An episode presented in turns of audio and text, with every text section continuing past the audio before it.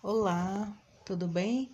Bem-vindo ao segundo episódio do Devaneios de uma Mente em Expansão. Hoje é dia 17 de novembro de 2020 e essa data é especialmente importante para mim porque ela é um marco. Aconteceu uma coisa muito importante nessa data há dois anos atrás, exatamente no dia 17 de novembro de 2018. Eu vinha de um relacionamento e aí esse relacionamento era abusivo, ele não era bom. Eu já tinha noção disso, eu tive noção já estando dentro da relação. E aí eu não sabia muito o que fazer, como me livrar dessa relação, tinha uma certa dependência emocional, um medo de ficar sozinha, um, uma coisa assim, e aí isso me impedia de sair dessa relação. Com o tempo a relação foi ficando cada vez pior, o ciclo da relação abusiva ele foi se estreitando, porque a relação, quando ela é abusiva, ela passa por um ciclo da violência. Ele é composto de três fases: a fase da tensão, quando o relacionamento começa a ficar tenso, muitas brigas, muitos desentendimentos. Tem a fase aguda, que é a da explosão, que é quando realmente há um episódio bem mais forte de violência pode ser ela física, sexual, é, moral, patrimonial ou psicológica, ou todas juntas, uma não exclui a outra, né? É, a violência sexual, para quem não sabe, ela nem sempre vem, vem de um estupro, mas ela pode ser desde tirar fotos da pessoa sem a pessoa saber, mostrar fotos da pessoa para outra pessoa, assim, fotos íntimas, né? E pode ser desde aí, pode ser é, impedindo de usar métodos contraceptivos ou se recusando a usar também. Pode ser durante o ato sexual tirar a camisinha sem que a outra pessoa perceba e autorize também a violência moral é aquela que xinga, humilha, difama, fala mal para todo mundo e tal, né? Queima o filme da pessoa literalmente. A violência psicológica, ela vai desde a manipulação até você é gorda, você é feia, você ninguém vai te amar como eu te amo. É, eu duvido que alguém vai te querer, só eu que te aturo, esse tipo de coisa.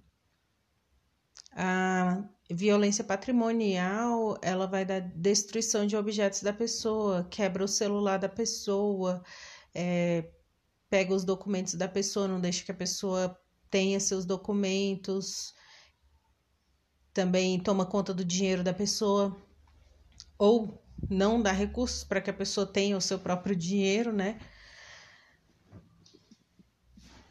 E quais que eu falei? Moral, patrimonial, sexual, psicológica, aí a física. A física ela vai desde um beliscão, um tapa, porrada, esfaquear, é, é a forma mais conhecida, né? É a forma que a gente mais acha que é violência, porque às vezes a gente fala que ah, uma pessoa não bateu na outra, então não foi violenta. Sim, existem outras formas de violência. Então, voltando à questão do ciclo da violência, né? Tem essa fase da explosão, no qual a pessoa vai praticar algum desses, dessas cinco violências que eu falei, né? Violência moral, patrimonial, sexual, psicológica e ou física.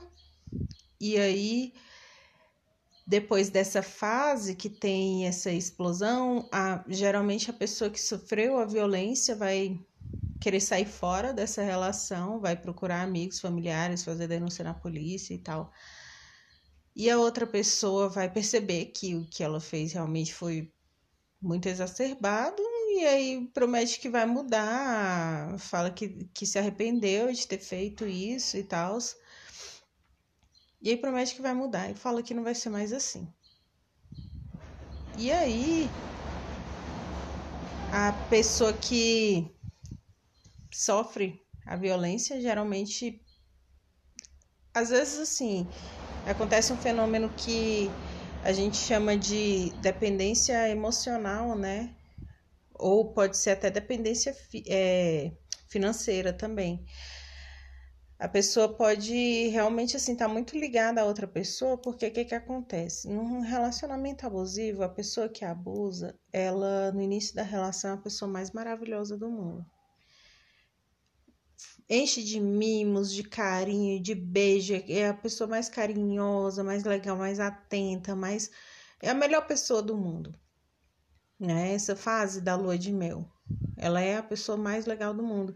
E aí depois essa relação vai ficando tensa, a pessoa, a pessoa que sofre os abusos começa a pisar em ovos porque sabe que vestir uma roupa tal, falar com a pessoa tal, conversar às vezes até com a própria mãe, com o próprio pai, com os primos, com amigos, irrita essa pessoa, então essa pessoa começa a evitar esses contatos, evitar fazer essas coisas que irritam a outra pessoa, e essa relação vai ficando tensa, porque vai cortando as asas da pessoa ali aos poucos, vai engaiolando essa pessoa, né? E aí vem essa fase da explosão, que é essa fase realmente aguda da violência muito mais grave e que a pessoa percebe, opa, eu tô em uma relação abusiva, peraí, deixa eu sair fora dessa relação. Só que a outra pessoa, depois que, que tem essa explosão, outra pessoa se arrepende e volta a ser como lá no começo. Volta a ser uma pessoa boa, atenciosa e tal, e fala que vai mudar. E a pessoa que sofre os abusos fica confusa, porque ela pensa que a, a pessoa de verdade é aquela pessoa amorosa que era ali no começo. Não aquela pessoa agressiva, horrorosa e tal. Aí começa a culpar bebida, começa a culpar problemas. Ah, é porque a pessoa tá com problema, é porque bebeu, é porque usou drogas, enfim. Começa a culpar outras coisas e tirar essa responsabilidade dessa pessoa que abusa, né? Então, assim, é, no meu caso, eu estive em um relacionamento abusivo. Eu posso dizer que a única forma de abuso que não existiu foi física. É, existiu a psicológica, patrimonial, de certa forma, não em relação às minhas coisas, mas ele quando quando tinha as explosões dele, ele saía socando as coisas, tacando coisa no chão e tal. Tinha isso.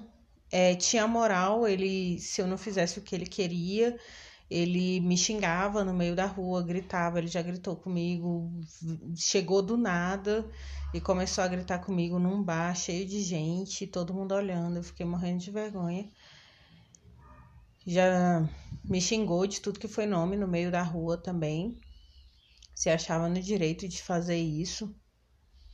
É, a psicológica, sempre, todos os dias, ele falava que Ninguém nunca ia me amar como ele me amava, não sei o quê. E eu ficava só pensando, graças a Deus, porque isso aí não é amor, não. Mas eu não conseguia sair dessa relação, né? E sexual no sentido de que eu descobri depois que ele fazia vídeos de mim, assim, quando eu tava dormindo. Vídeos assim que eu tava com a roupa mais curta ou às vezes até semi-nua e ele fazia vídeos de mim. Então, isso é violência sexual, sem contar que ele pressionava também um pouquinho. Então, tinha essa questão da violência sexual. Ele ficava é, querendo transar quando ele queria, sendo que às vezes eu não estava no clima. E ele bebia muito, ele era alcoólatra, ele bebia todo santo dia. Não bebia até ficar louco e tal, mas todos os dias ele tinha que beber. Ele saía fora de si se ele não bebesse. E ele tinha um vício muito, muito grande também com cigarro. Então ele era uma pessoa que, que tinha esses dois vícios e ficava uma pessoa totalmente revoltada se não tivesse nenhum dos dois perto, né? Cigarro mesmo ele não ficava sem, ele ficava louco. Se ele ficasse sem cigarro, ele fumava toda hora, toda hora. E aí, eu sei que essa relação ela era muito desgastante. Chegou num ponto que quando a gente fez praticamente um ano e meio ali que estava junto, eu não via mais saída, eu não conseguia sair dessa relação. Eu achava que nunca mais eu ia que eu não ia encontrar mais ninguém que prestasse, que realmente era isso que a vida tinha reservado para mim. E estava completamente insatisfeita com aquela vida. Eu ainda tinha muitos problemas, eu não sabia é, tomar as rédeas da minha própria vida e realmente ir para frente, porque eu achava que os outros é que tinham que me satisfazer, que eu só seria feliz a partir do momento que ele mudasse, que ele deixasse de ser abusivo e que ele é, deixasse de beber, deixasse os vícios dele de lado, sendo que eu, eu tava esperando, né, que ele fizesse isso na vida dele. Mas isso não era o que ia me fazer feliz, né? Eu não estava me fazendo feliz e eu estava esperando que ele me fizesse feliz, que outra pessoa me fizesse feliz, que viesse do externo isso, em vez de vir do interno, né? E quando a gente fica esperando que outra pessoa faça alguma coisa contra a vontade dela para que a gente seja feliz, a gente está machucando a gente, a gente está machucando o outro e as coisas se tornam tensas e não vão para frente. Isso não é maturidade para se ter em um relacionamento. Mas era assim que eu pensava que tinha que ser, né? E aí essa relação, ela basicamente tomava, drenava toda a minha energia, me drenava enquanto ser humano, enquanto pessoa, porque eu odiava estar nessa relação. Eu já tinha noção que era abusiva, mas eu não conseguia me livrar porque eu tinha medo de ficar sozinha. Sabe aquele negócio de que é ruim sem ele, pior ainda sem ele? Eu achava isso. Só que a relação era horrível, muito tensa e os ciclos estavam se repetindo cada vez mais esse ciclo do relacionamento abusivo, sabe? Cada vez mais e, e mais rápido e mais rápido e ficando cada vez mais violentas as agressões dele para comigo, né? E aí eu sei que eu simplesmente não via mais saída. Eu olhava para minha vida, não era aquela vida que eu queria viver eu não sabia o que, que eu queria, eu não sabia como sair dali. E já que a vida tinha me reservado até aquele momento só esse tipo de relação e que realmente eu não via saída, eu encontrei saída na morte. Então, eu fui tomar um remédio para dormir um dia que eu estava muito mal, pensando justamente nisso, pensando assim, como eu fui parar num abismo desse, como que eu vou sair disso? E eu não via nenhuma saída.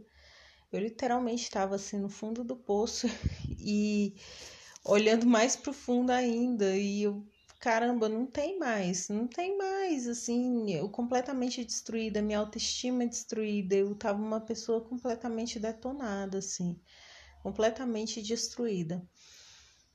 E aí eu olhava para aquilo e, e, e não via solução. Então eu resolvi tomar um remédio para dormir. E aí eu não sei, eu tava meio em surto. Eu não via mais sentido em nada e eu sei que em vez de tomar um remédio, eu quis tomar dois porque um só não ia fazer efeito. Desses dois eu resolvi tomar três, porque ia fazer um efeito melhor ainda. Depois quatro, porque aí eu ia dormir a noite inteira. Aí cinco para poder relaxar mais. E aí foi, eu tomei uma cartela inteira. E eu não sei como que eu tomei. Não sei se eu tomei tudo de uma vez, eu, eu não lembro de nada. Eu realmente já estava em surto ali, eu já tinha saído de mim, realmente já não, não respondia mais por mim.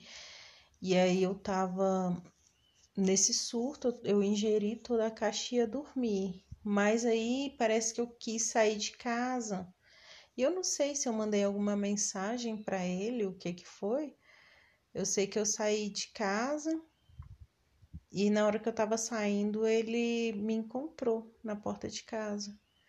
E aí, quando ele me encontrou, ele viu que eu não tava, tipo, falando coisa com coisa, falando tudo. E aí, parece que eu falei que tinha tomado aquele monte de remédio e ele resolveu me levar no hospital.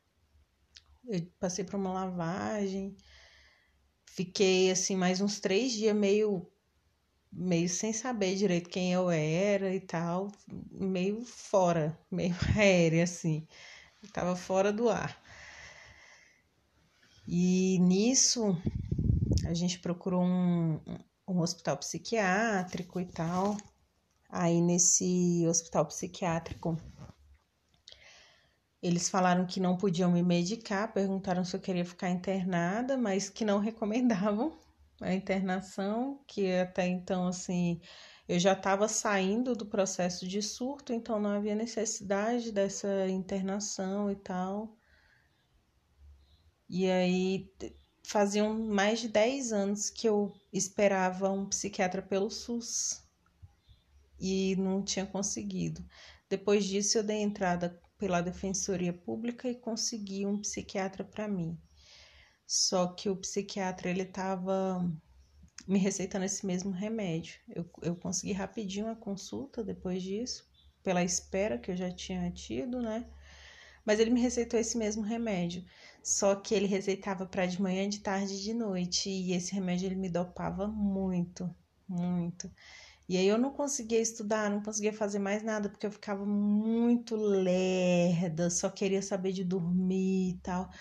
E aí, nas consultas que eu fui nos meses seguintes, eu pedi para ele passar um outro remédio, um antidepressivo que servisse também como ansiolítico, que, que tirasse um pouco da ansiedade, mas que fosse um antidepressivo, que é um remédio um pouco mais leve, não aquele remédio para me ficar pesada, sonolenta, dopada literalmente o tempo todo, porque isso não é tratamento. Dopar a pessoa não é tratar. Aí ele se recusou não quis, na consulta seguinte eu pedi de novo, ele não quis e eu parei de ir. Falei, não, não vou voltar mais, não parei de tomar os remédios por conta própria. Não recomendo ninguém fazer isso, mas foi isso. E aí é, eu comecei a ver, né, que essa relação realmente não estava sendo produtiva, isso não estava bom, até que o, esse ciclo da violência foi cada vez ficando mais e mais frequente, mais frequente. E eu ficava pensando comigo, cara, eu tenho que arrumar um jeito de sair dessa relação, tenho que arrumar um jeito de sair dessa relação. E aí eu simplesmente não conseguia. E aí eu falei, cara, eu tenho que tomar uma atitude. Por mim, eu tenho que tomar uma atitude. Não é possível que eu me odeie tanto a ponto de ficar numa relação desse jeito, porque eu tô com medo de ficar sozinha.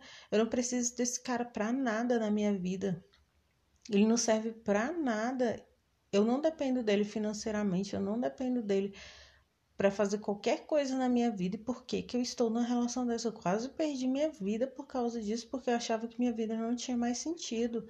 E eu comecei a me empoderar, assim, dentro de mim. Eu tinha muita vergonha de falar para alguém que eu estava num relacionamento abusivo, eu não tinha coragem de falar para ninguém a respeito disso, porque eu sou acadêmica de psicologia. E para mim era tipo o fim da picada, uma pessoa que estuda sobre saúde mental, estuda sobre essas coisas, está envolvida numa relação abusiva, para mim era inaceitável isso. E eu não conseguia conceber a ideia de eu estar numa relação dessa, eu não conseguia pedir ajuda para as pessoas, mas eu fazia terapia na época. E aí eu fui me empoderando, né? E junto com a terapia ali, eu falava toda vez pro meu psicólogo que eu não queria mais estar naquela relação, mas que eu não conseguia sair, eu não sabia o que, que acontecia e tal. Até que um dia a gente foi para uma festa de aniversário de criança de um primo dele. E aí nesse dia assim, a gente era um domingo, né? Era no dia 17 de novembro. E aí no final da noite assim, eu já sabia que eu ia terminar com ele a qualquer momento, acredita? Porque eu não deixava nada na casa dele. Ele pediu várias vezes para eu morar junto com ele. Eu falei: não, não quero, não quero. E na casa dele eu deixava só um chinelo e uma escova de dente. As coisas que eu levava eu trazia de volta. E ele ficava falando: por que você fica levando e trazendo essas coisas? Eu ficava assim, tipo, porque qualquer hora eu vou só sumir da sua vida, não quero nem saber, né? Não vou ter que ficar correndo atrás de coisa. Aí eu peguei, a gente estava assistindo Fantástico depois da festa, e aí tava passando um caso, era até de um, um piloto de avião, dando um piti lá com a namorada, quebrando as coisas tudo em casa, não sei o que, esse negócio lá. Aí ele virou pra mim e falou: Nossa, que ridículo o cara fazendo isso, como é que o cara faz uma coisa dessa? Eu fiquei olhando assim, aí eu olhei para ele e falei, cara, você faz as mesmas coisas. Como que você não vê que você faz exatamente isso? Você tá falando que o cara é um nojento, um podre, sendo que você faz as mesmas coisas. E aí ele ficou puto com isso, não aceitou, falou que ele não fazia nada disso, que não sei o quê. E aí ele foi tomar banho. E eu fiquei olhando aquilo e eu, caramba, por que que eu tô nessa relação, cara? Por que que eu tô envolvida? Cara, por quê? O cara faz as mesmas coisas, tá falando mal dos outros, mas ele faz e faz até pior. E ele não enxerga isso, ele não vê que o que ele tá fazendo é errado, tanto quanto ele tá acusando os outros. E fiquei pensando nisso.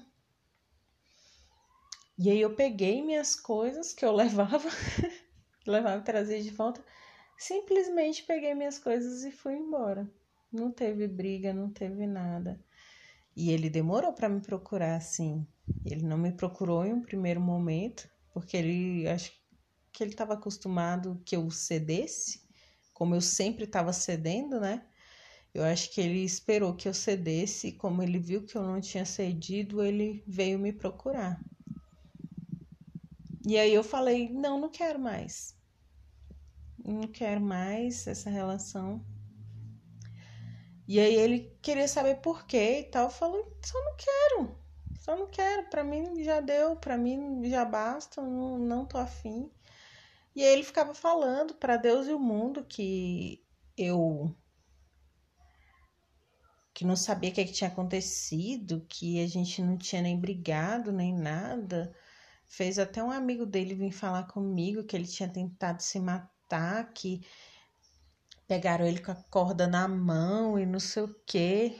E aí eu tinha uns vídeos dele me distratando, né? Inclusive esse dele me xingando no meio da rua foi ele mesmo quem filmou. E eu tinha esse vídeo. E aí eu mandei pro amigo dele, eu falei, olha só, teu amigo ele fica pagando de santinho, pagando de que, oh, eu não sei o que, que aconteceu, que pessoa ruim terminou comigo, não sei o que. Mas olha só, a pessoa que ele é, e essa pessoa aí você não conhece não, porque ele é assim só comigo, ele não é assim com você, ele não é assim com as outras pessoas não, ele é assim comigo. Aí o amigo dele pegou e falou para mim bem assim, nunca mais deixa ninguém te tratar assim. Falei, pode deixar. Mas não vem me falar desse cara mais para mim, não. Aí ele falou: não pode deixar. Nunca mais eu vou falar dele para você. Aí eu nem sei se eles são amigos hoje em dia, depois disso. Eles eram amigos de infância. Mas assim, enfim. E eu tinha muito, muita vergonha de terminar com ele, porque a gente morava muito perto, né? E todo mundo ali já me conhecia com ele ali. E eu sabia que ele ia sair falando mal de mim para as pessoas, porque ele fazia isso. As ex dele, sabe aquele cara que toda ex é louca? Pois é, toda ex dele era louca e ele falava delas para mim para Deus e o mundo. Então eu sabia que eu ia ser mais uma ex louca, que ele ia sair falando para todo mundo e, e todo mundo ali me conhecia. Aí eu fiquei, caramba, vou ficar mal, mal falada aqui, mal conhecida na região, mas Tô nem aí. Melhor sair dessa relação do que ficar numa relação desse jeito, sendo maltratada, humilhada e sei lá o que, que esse cara é capaz, né? Porque cada vez estava ficando mais violenta mesmo. E aí eu me neguei, me neguei. Ele estava me devendo um dinheiro, que tinha esse detalhe. Eu estava também aguentando a relação, porque eu não sei porque diabos eu deixei ele passar uma televisão no meu cartão de crédito. E aí eu fiquei meio me sentindo presa na relação até que ele terminasse de pagar a porcaria da televisão. Até que chegou uma hora que eu falei, cara, ó, o prejuízo dessa televisão, se ele não quiser me pagar, é menor do que eu pegar e, e aceitar essa relação. Deus me livre. Melhor ficar com prejuízo de dinheiro. Deus me livre. Aí foi quando eu resolvi sair. Mas ele me pagou. As prestações que ele tinha em, mais pra frente, ele me pagou tudo de uma vez. A gente se encontrou mais uma vez para para ele me entregar o dinheiro, ele ainda veio tentar e tal. Aí eu falei: "Não, não quero. Me mostra teu celular então". "Não, não tem nada aqui não, não sei o quê". Na hora que eu abri o celular tinha um monte de foto de mulher, não sei o quê. E aí ele falando que as mulheres que vinham atrás dele Falei, nossa, porque você é o gostosão, né? Elas que vêm atrás de você. E ele fazendo uma cara de, de cachorro abandonado, de, de pessoa que tá arrependida e, e, tentava chorar, mas não caía nenhuma lágrima, assim, forçando um drama tamanho. E eu, tipo, velho, não, não vem forçar drama pro meu lado. Não força isso. Mas, enfim, depois disso, a gente pegou e, e continuou separado mesmo. Ele viajou, foi para São Luís, na casa dos parentes dele lá, não sei o que, curtiu pra caramba lá. E eu, tipo, eu comecei a entrar em contato, assim, eu já tava entrando em contato com espiritualidade e tal, umas coisas mais místicas e tal. Quando a gente tava junto, eu já tava meio, meio ligada nessa questão de energia. E, tipo assim, ah, quem acredita em energia, cara, sabe que a energia das pessoas não mente. E, tipo assim, a energia dele não batia mais com a minha de jeito nenhum. Então, eu não queria estar perto dele porque eu me sentia mal, me sentia esgotada, vampirizada perto dele ali, porque ele era uma pessoa que, que se colocava muito como vítima de todas as situações, de tudo e todos, sabe? Era o mundo inteiro contra ele. Tudo que dava errado na vida dele, tudo que sempre dá errado coisa na vida de todo mundo, mas na vida dele era motivo dele desabar o mundo e xingar Deus e o mundo e dizer que as coisas na vida dele era tudo. Aí eu não tenho coragem de falar o nome desse palavrão, mas provavelmente vocês já devem saber qual que é o palavrão. Que a vida dele era isso e tal. E aí eu ficava, caramba. Mas assim, é, era uma pessoa que realmente não tinha resiliência para dar a volta por cima das coisas, não pensava em outros objetivos, não, não pensava, opa, peraí, deixa eu achar outra saída e tal. Ele ficava nessa, assim, sempre batendo a cabeça na, na parede, dizendo que as pessoas estavam contra ele, as pessoas faziam isso contra ele. Por exemplo, se o padrasto dele cancelasse a, a Globoplay, ah, foi só para me atingir, como se as pessoas acordassem a fim de atingir ele no mundo. Então, assim, tudo ele achava que, era para atingir ele. Eu até falava, cara, você não é o centro do mundo. As pessoas, elas não querem te atingir, não. As pessoas fazem as coisas pelas razões delas. E não porque estão pensando, ai, deixa eu ver como é que eu vou destruir esse menino. Não é. Não é por isso, mas enfim, ele achava isso, e se vitimizava, e era aquele sofrimento tamanho. E aquilo já não, não tinha nada a ver comigo, sabe? E eu, caramba, mas por que, que eu tô aqui?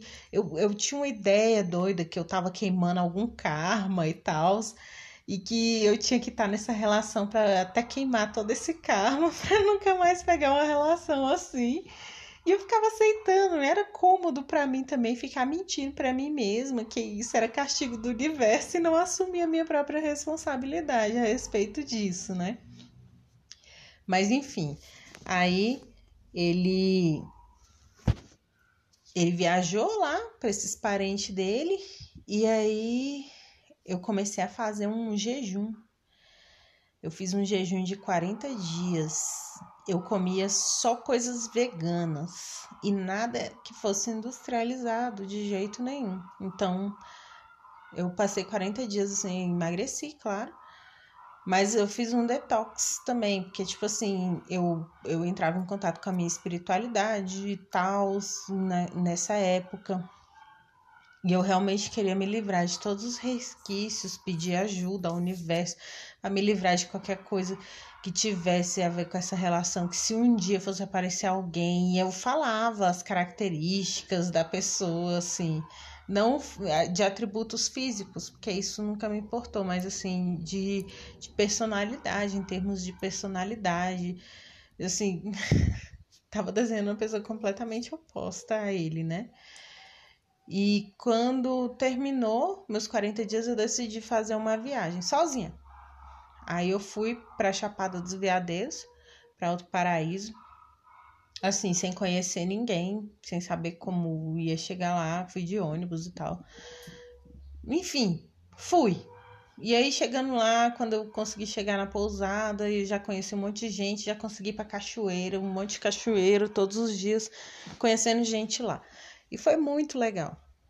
Foi uma viagem assim maravilhosa. Eu fui sozinha, sem compromisso, sem nada, sem, sem expectativa, sem nada. E foi surpreendente. Foi muito bom. Eu voltei uma outra pessoa totalmente revigorada, totalmente mudada. E aí, nisso que eu voltei, já tinha se passado muitos meses, né? Que a gente tinha terminado e tal. Ele ainda veio tentar conversar comigo. Eu falei: Não, cara, eu não quero mais nada seu, eu não quero mais papo com você, não quero mais nada. Assim, a energia já tinha realmente mudado completamente. E aí eu tava conhecendo um rapaz pela internet e tal. E aí foi ah, quando eu consagrei a ayahuasca e contei para esse rapaz na internet. Ele falou que queria queria também conhecer a ayahuasca e tal. E aí ele foi para ayahuasca, a gente se conheceu lá. É muito estranho assim nosso primeiro encontro porque homens ficam de um lado, mulheres do outro, são quatro horas sem poder tocar em ninguém, sem poder conversar com ninguém. Um dos efeitos, como eu falei no podcast anterior, foi que é, de vômito e tal. É uma coisa muito louca, né? Como é que você marca um encontro com alguém se você não vai poder conversar, tocar na pessoa, a pessoa vai ficar lá do outro lado. E ainda. Pode ser que a pessoa se vomite, você se vomite também, né? Não faz nem sentido. Mas ele aceitou e foi. Eu achei muito massa, porque ele era uma pessoa assim que, tipo, aceitava desafios, aventuras e tal. E eu tava nesse momento da vida de viver muitas aventuras. Tava me redescobrindo, voltando a me amar, sabe? Não mais aceitando qualquer porcaria na minha vida, qualquer jeito que as pessoas me tratassem. E eu tava gostando muito, assim, e, e foi muito interessante conhecer ele nessa época. Aí ele voltou na semana seguinte para ayahuasca também, a gente continuou sem se falar. No final do trabalho foi que a gente foi trocar uma ideia e tal. A gente começou a ficar. Um mês depois que a gente começou a ficar, a gente foi morar junto. Decidimos, na verdade, porque quando a gente já estava conversando, a gente não estava ficando, mas a gente já tava com esses planos de morar junto, não, não que a gente já, já fosse. A gente pensava em dividir aluguel como amigo, sabe? E aí acabou que, por a gente já ter ficado, fazia mais sentido ainda a gente morar junto. Então a gente resolveu ir morar junto. E aí no dia que a gente foi morar junto, foi véspera do meu aniversário. Aí quando foi meu aniversário, no dia seguinte eu fui na casa da minha mãe. E aí esse ex estava bebendo no bar, lá perto da casa da minha mãe. Quando ele me viu passando com o outro, ele ficou doido. Veio com o carro e tal pra cima da gente, começou a falar um monte de coisa lá. Depois saiu acelerando, cantando pneu e não sei o que, fazendo aquele show, sabe, no meio da rua. Eu fiquei muito puta, porque, tipo, o cara pensa que é quem, né? Já tinha seis meses que eu tinha me separado desse cara. Eu já tinha falado inúmeras vezes que eu não queria mais nada. E ele se acha no direito de vir me envergonhar na frente do, do meu namorado, entendeu? Como que ele se acha nesse direito, sabe? Fiquei muito puta com isso. E a gente não tinha internet ainda, porque a gente tinha acabado de se mudar. Aí, quando foi no outro dia que eu liguei o 3G, esse cara tinha me ligado um monte de vezes, tinha mandado um monte de mensagem ligado no porque o telefone dele era bloqueado, né? Ele ligou no, pelo, pelo Messenger do Facebook várias vezes para mim, mandou um monte de mensagem. Um monte de mensagem assim de energia baixa mesmo, falando que ia me ver sofrer muito, que não sei o que, que eu, enfim, desejando tudo que era de coisa ruim para mim, sabe? E eu tipo, eu cheguei a pensar em ir para polícia registrar um boletim e tal. Só que aí na época eu peguei e mandei aquele vídeo que eu tinha dele me xingando no meio da rua, junto com todas essas mensagens que ele tinha me mandado. Printei a hora que. Porque ele se achava no direito de me ligar duas horas da manhã, quatro horas da manhã. Ele passou a noite inteira fazendo isso. E aí eu printei tudinho e mandei pra mãe dele. Falei: olha, você segura teus bichos dentro de casa, porque senão eu vou pra polícia. Se esse cara entrar em contato comigo mais uma vez, eu vou na polícia denunciar ele. Até minha irmã ele foi procurar para poder é, encher o saco, sabe? A voz dele estava completamente embriagada, ele estava muito bêbado. E assim, se acha no direito de sair perturbando todo mundo para ir falar merda, sabe? E quando e assim, eu tava extremamente feliz nessa relação, uma relação maravilhosa com a pessoa, realmente assim, totalmente o oposto, do jeitinho que eu tinha pedido pro universo. Exatamente do jeitinho assim, uma pessoa calma, tranquilo, muito de boa e tal. Eu, eu realmente sabia assim, por isso que eu não tive dúvida. Nem relutei em morar junto com ele, porque eu sabia que ele era a pessoa certa para ir morar junto e tal. E aí tava muito feliz, muito feliz na relação. Aí quando foi no mês de julho, fez um ano da tentativa de suicídio que eu tinha feito de ingerir as medicações e tal. E aí eu quis comemorar de um jeito diferente, né? Então eu raspei minha cabeça. Meu cabelo era enorme na cintura, eu raspei minha cabeça. Comemorando que eu tinha sobrevivido a essa tentativa de suicídio por estar numa relação que não era boa, por também não querer sair da relação, sei lá por quê. Enfim. E aí eu raspei a cabeça, foi um negócio muito legal e tal. E aí a, a minha relação ela passou por uns problemas financeiros mesmo. Não foi nem problema nosso assim, de, dentro da nossa relação foi realmente problemas financeiros. E a gente foi morar na chácara do meu pai para evitar de pagar aluguel. Mas aí lá a gente passou por muitos perrengues também. É, pessoas da cidade vai parar no meio do mato é uma coisa bem complicada, porque eu achava que eu queria morar no meio do mato, em meio à natureza, não sei o quê que eu pensava que ia ser o dia inteiro meditando em contato com a natureza, com Deus, não sei o que, e não foi exatamente assim. Aparecia aranha, tinha uns cachorros lá que invadia e, e tentou matar o nosso cachorro mais duas vezes. E aí foi muito dinheiro no veterinário, nosso cachorro quase morreu mesmo. O cachorro atacou assim o pescoço dele com um feridona enorme aberta.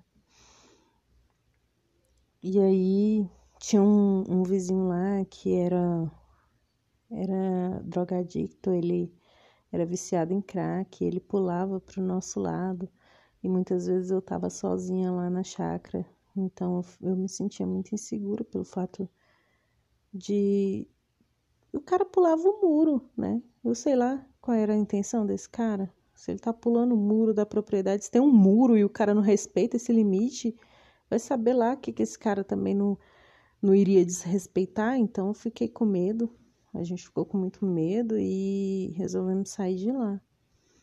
E a gente foi morar em uma outra casa para dividir o aluguel com um amigo, porque meu esposo estava desempregado, eu também, e aí esse amigo também, mas assim, pelo menos três pessoas ficaria um pouco mais leve para arrumar um jeito de pagar esse aluguel. E aí logo em seguida veio a pandemia. E aí esse meu amigo não quis ficar mais na casa. E aí a gente desempregado foi uma situação bem tensa, porque como que a gente desempregado ia pagar esse aluguel desse jeito? Sendo que a gente já tinha saído da primeira casa por conta de dificuldade financeira que a gente não tinha conseguido se manter lá. Mas a gente confiou no fluxo do universo. Claro que a gente surtou também, né? Eu principalmente. Eu surtei bastante, mas a gente confiou no fluxo do universo. Ele conseguiu uma vaga de emprego, isso em março desse ano. Quando foi em abril, ele trocou a moto dele com outro menino e aí os cartórios estavam todos fechados, todo aquele negócio, né, por conta da pandemia, Detran, tudo fechado. Ele não conseguia transferir essa moto para o nome dele, a empresa ficou esperando, a empresa esperou de março até junho para contratar ele. Que empresa que faz isso, né? É porque a vaga realmente era para ser dele. E até hoje a moto não está no nome dele. Mas aí no final eles pediram um documento que o menino assinasse um documento passando o direito de uso para ele, né? E assim ele foi contratado de março a junho, esperando a vaga. É uma coisa assim que a gente fica, nossa, como que a empresa esperou? Nunca vi isso, mas esperou. E aí foi dando certo. Eu fazendo uma coisa aqui, outra ali também. E aí foi dando certo foi dando muito, muito certo, assim. Eu também faço uns anúncios pela internet, né? Faço não, eu avalio esses anúncios. E aí é um contrato de um ano. Quando foi no dia 17 de outubro, agora eu recebi uma mensagem falando que o meu contrato iria até hoje, né? 17 de novembro. E que eles agradeciam o serviço e tal, mas que ia cessar a, o contrato. E aí só o salário do meu esposo não conseguia manter aqui. E eu fiquei desesperada no primeiro momento, né? Como que a gente vai fazer e tal. Só que não tomei nenhuma atitude. Ele falou: calma, a gente vai ver e tal. Quando foi dia 2 de novembro, apareceu um contrato para começar no nome dele. Mas aí quem trabalha sou eu, né? E é o mesmo emprego, a mesma empresa, mesma coisa, só que em vez de ser no meu nome, é no nome dele agora. E aí tá funcionando. Tá dando certo, sabe? Assim, uma coisa tá acabando e outra tá começando. E, e confiando no fluxo do universo, estamos aí. E eu queria. É, quando fez um ano que eu raspei a cabeça, eu raspei a cabeça de novo. Já tem alguns meses que tá crescendo o meu cabelo. E eu queria partilhar, principalmente porque hoje é esse dia especial, esse dia que tanto encerra o meu contrato, que me sustentou desde o ano passado até agora, como também é, fazem dois anos que eu consegui me livrar dessa relação. E hoje eu vejo assim o quanto que eu cresci, o quanto que eu desenvolvi, o quanto que melhorou a minha vida pós-relacionamento abusivo. O quanto que isso drena a energia, a vida, a vitalidade da gente, quem a gente é. E se você está em uma relação abusiva, ou se você conhece alguém que esteja em uma relação abusiva, primeiramente, é, seja uma boa pessoa para essa pessoa, para você mesmo. Olha para si e, e analisa se realmente é isso que você merece, se realmente é isso que você quer e se realmente amor tem que ser assim. Isso foi uma das primeiras coisas que eu avaliei que eu fiquei pensando sobre. Não tenha vergonha, não tenha medo que a pessoa vai falar mal de você, que a pessoa vai vai enfim, queimar seu filme para geral. Não tenha medo, não tenha vergonha disso. Se alguém quiser realmente saber o teu lado da história, a pessoa vai te procurar. Agora, se não quiser saber, a gente não controla o pensamento dos outros, a gente não controla nada que os outros fazem. Então, não é nossa responsabilidade querer controlar os outros e deixar de viver a nossa vida, ah, por vergonha, ah, porque tem filho, porque depende financeiramente, porque isso, porque aquilo. Isso são desculpas às vezes que a gente conta pra gente porque a gente tá acostumado nessa relação. A gente acostuma com o que é bom, mas a gente também acostuma com o que é ruim. Infelizmente a gente se acostuma com o que é ruim e a gente pensa que não existe mais nada para além disso. Pensa que aquilo é o que tem, não, não tem mais nada depois disso. Existe sim, existe vida, existe possibilidade de se livrar disso, existe possibilidade de, de ter uma vida rica e próspera uma vida maravilhosa, de ser feliz de novo, de voltar a se amar, de voltar a se importar consigo. Existem essas possibilidades. Então, assim, não abre mão de você, não abre mão dessa pessoa, não abre mão disso, sabe? Não abre mão é, do seu amigo ou da sua amiga que está vivendo um relacionamento abusivo e não abre mão de você. Não abre mão, porque Ninguém tem esse direito de, de levar a nossa vida, de levar a nossa vontade de viver, de levar quem a gente é e deixar a gente nesse mar de merda, sabe? Ninguém tem esse direito. Ninguém tem o direito de tirar o que faz da gente ser humano, o que faz a gente ser especial. Você pode voltar a sorrir de novo, você pode voltar a ser feliz, você pode voltar a ser quem você é, sabe? E se precisar, eu não sei como é que se as pessoas podem falar aqui comigo, mas se precisar, se quiser, estou à disposição também. OK? Então tá. Muito, muita gratidão por ter ouvido mais uma vez. Namastê.